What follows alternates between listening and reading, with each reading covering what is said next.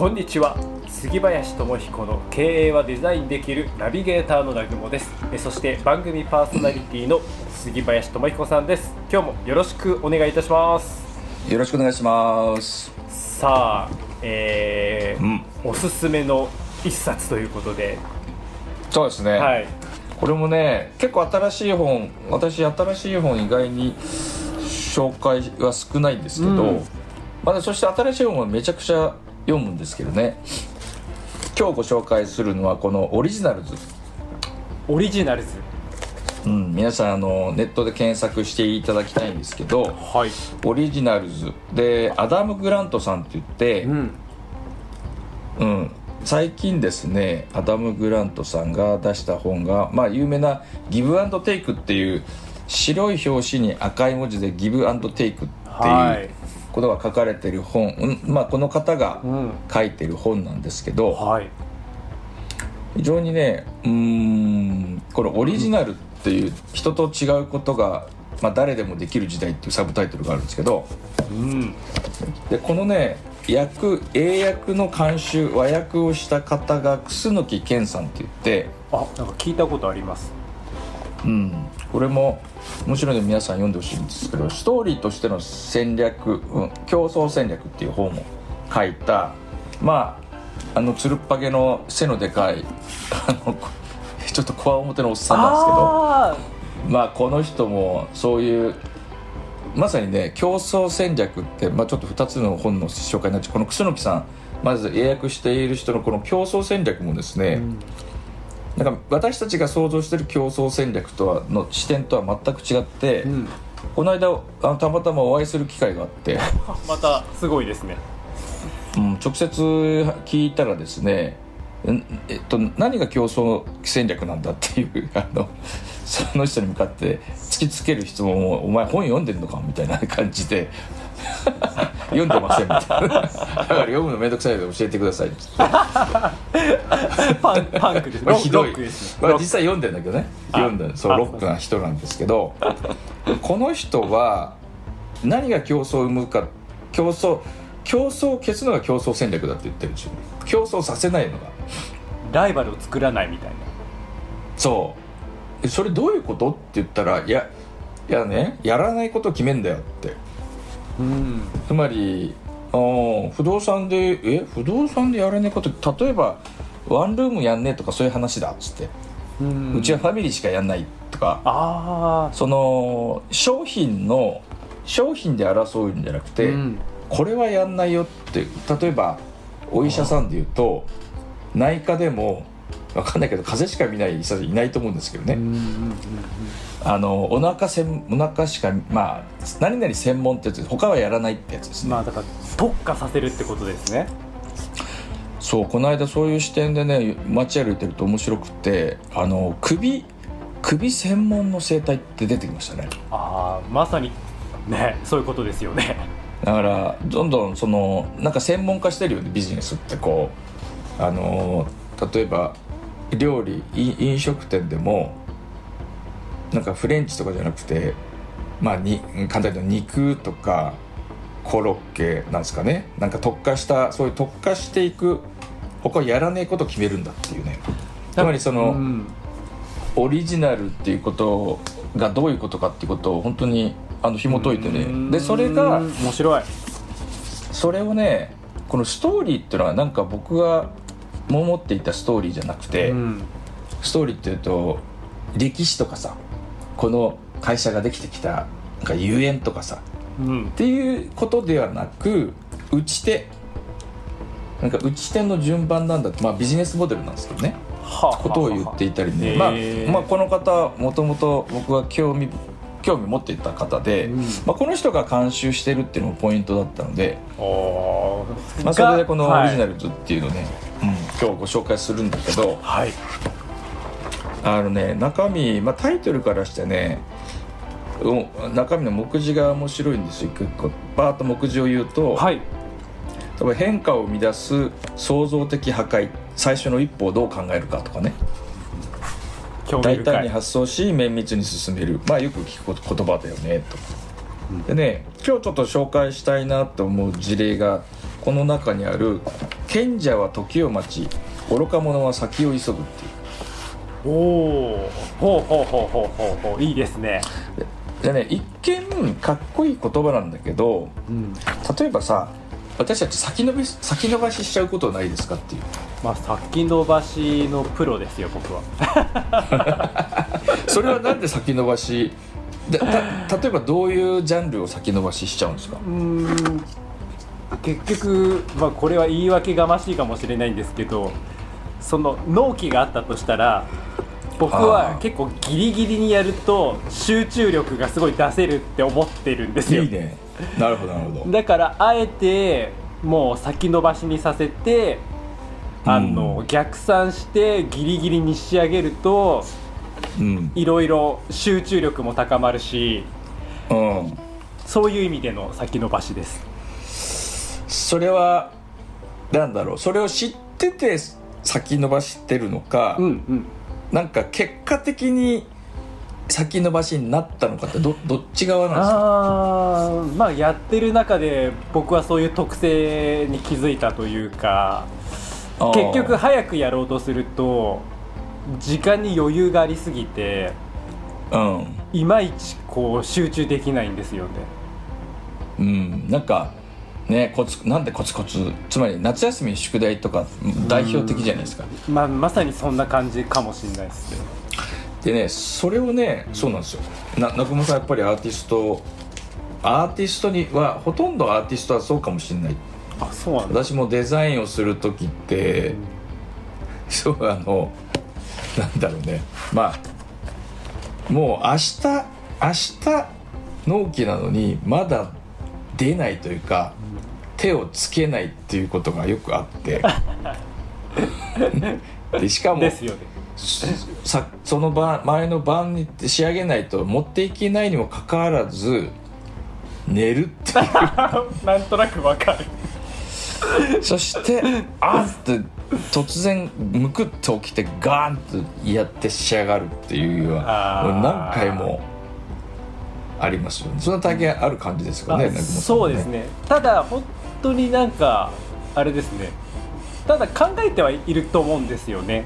なんとなく、うん。まあ、うん。その仕事のものにもよりますけど、そうですよね、はい。そうですよね。ただそれが何か集中で選び抜かれる瞬間っていうか、うん。なるほど。まとまるというか。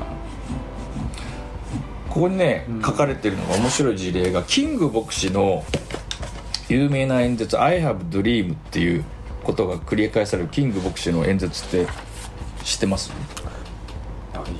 あれですよねキング牧師ってだから。時代的にはアメリカの1960年代とかその辺りですか？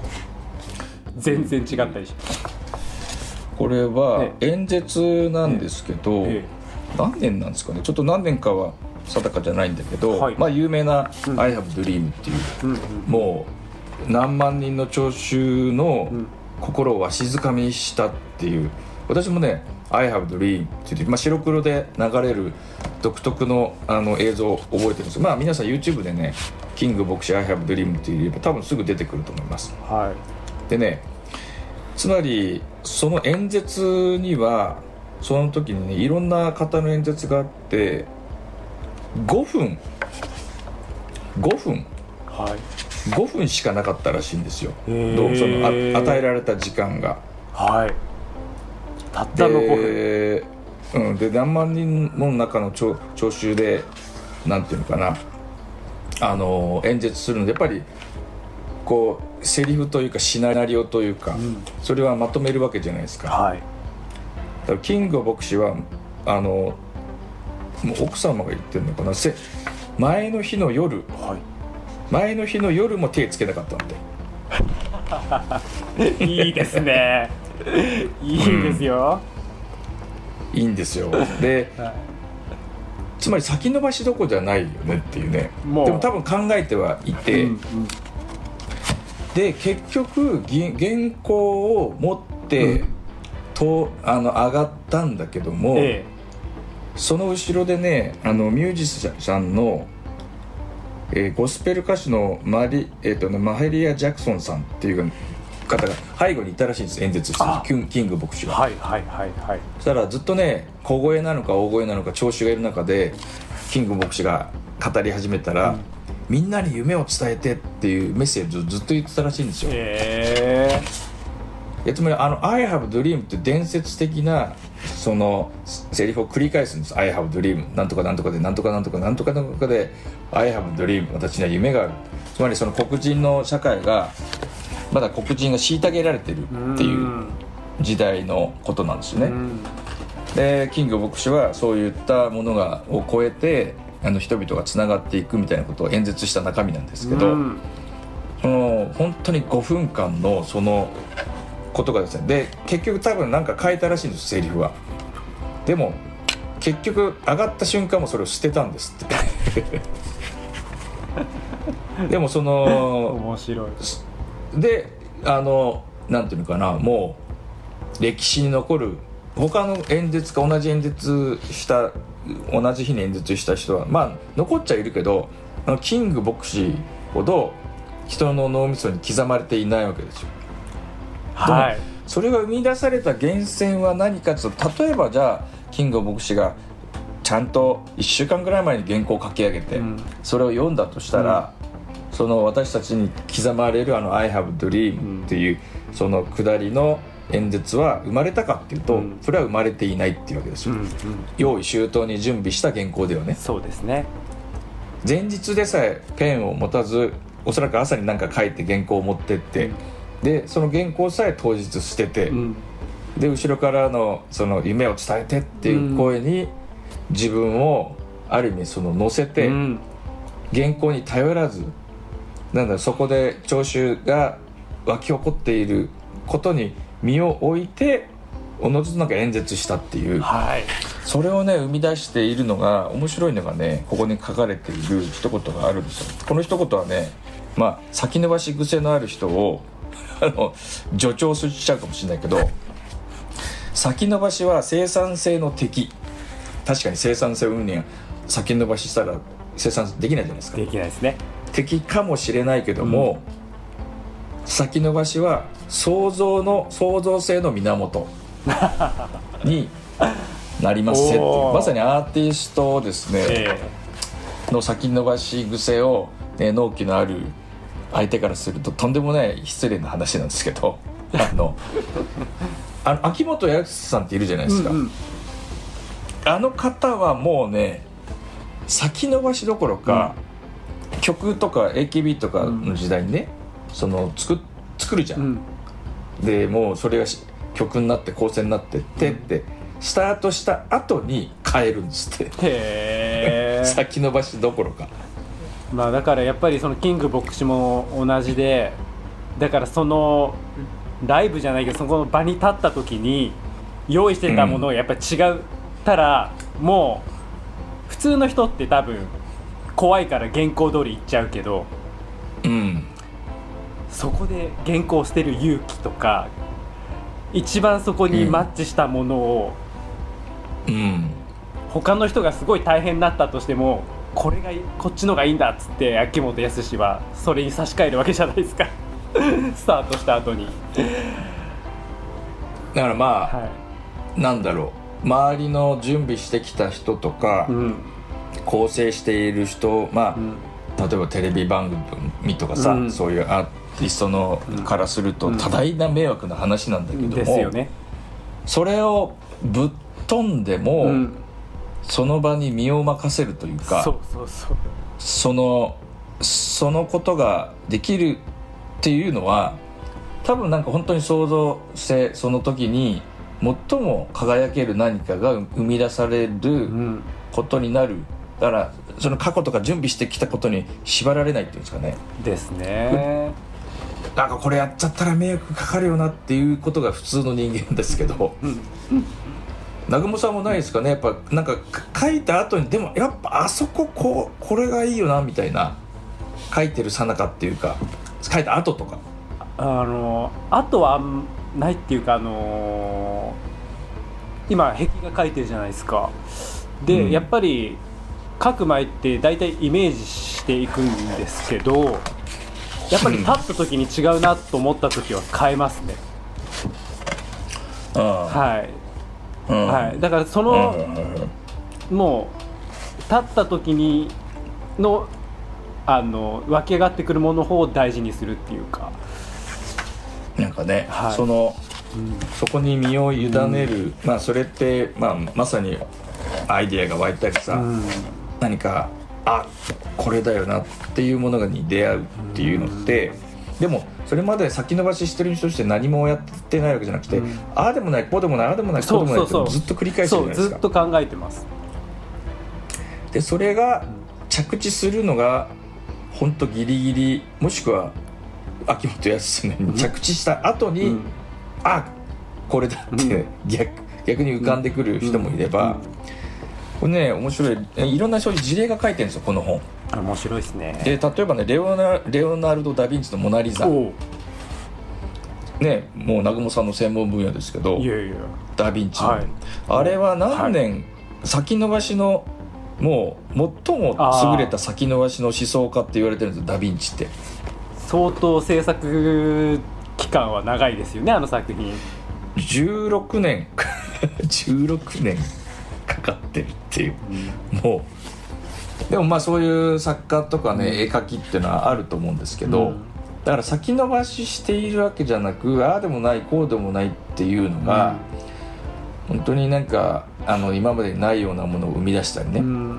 なんかそういうことになりますよ。だから先延ばししてくださいねっていう話でもないんだけど、うん。結果的にそういうものの場合先延ばしになってしまっているケースがあの多いんじゃないかというだからなんか皆さんもね、あのー先延ばしなんだろう先延ばししてまさになんかレポートを出さなかったみたいなことはななんかね上司に怒られたりすることもあるかもしれないけどでもその先に素晴らしい何かが生み出されていれば、うんなんかそれはもしかしたら歴史に残るようなね、うん。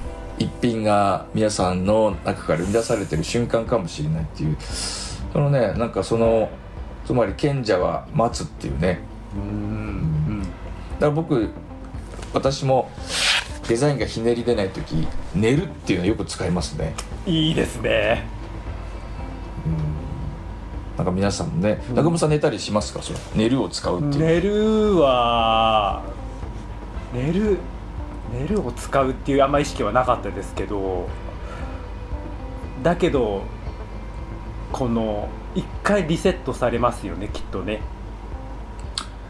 そうなんです。それがね面白いなって、どんなに嫌なことがあってどんなにあの打ちひひしがれることがあっても、うまいもの食ってうまい酒飲んで、うん。寝て起きると自然となんか元気出ちゃうっていうね。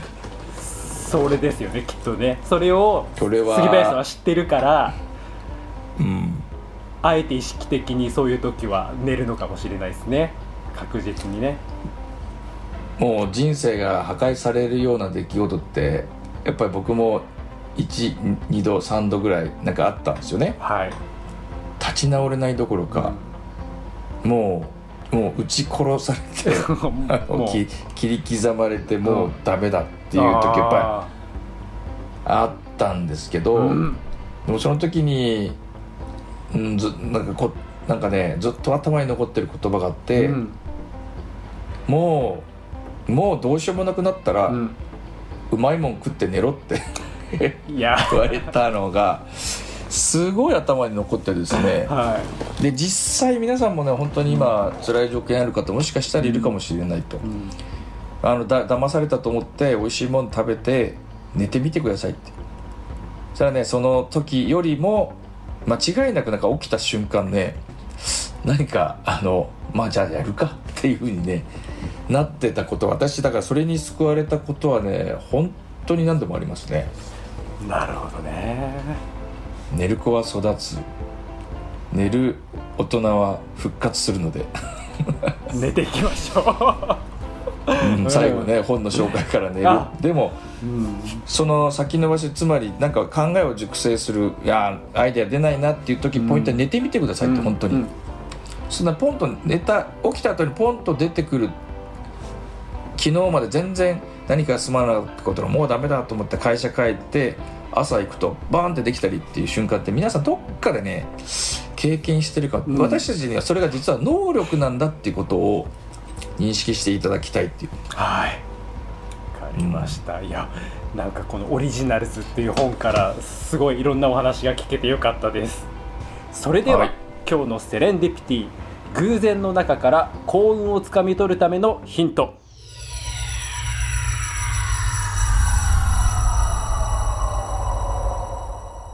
煮詰まったら寝ろ